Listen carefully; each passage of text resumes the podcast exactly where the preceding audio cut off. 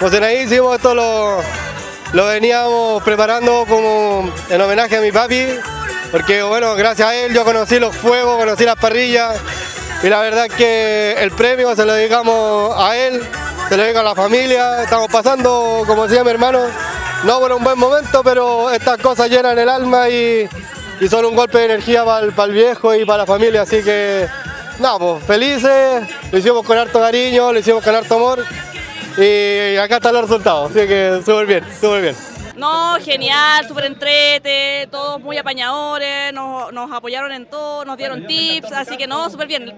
A mí particularmente me ha tocado ser jurado en varias, en varias oportunidades y da gusto cuando está bien organizado, cuando los participantes son bastantes, cuando hay un buen nivel y es porque está el entusiasmo también.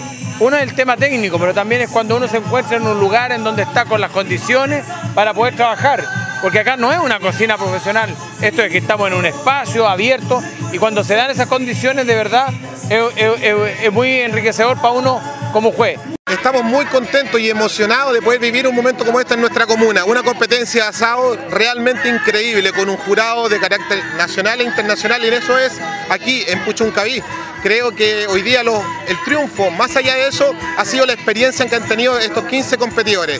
Desearles lo mejor y agradecer la participación de todos. Estamos muy contentos como administración municipal de haber podido llevar a cabo este tremendo evento aquí en nuestra comuna.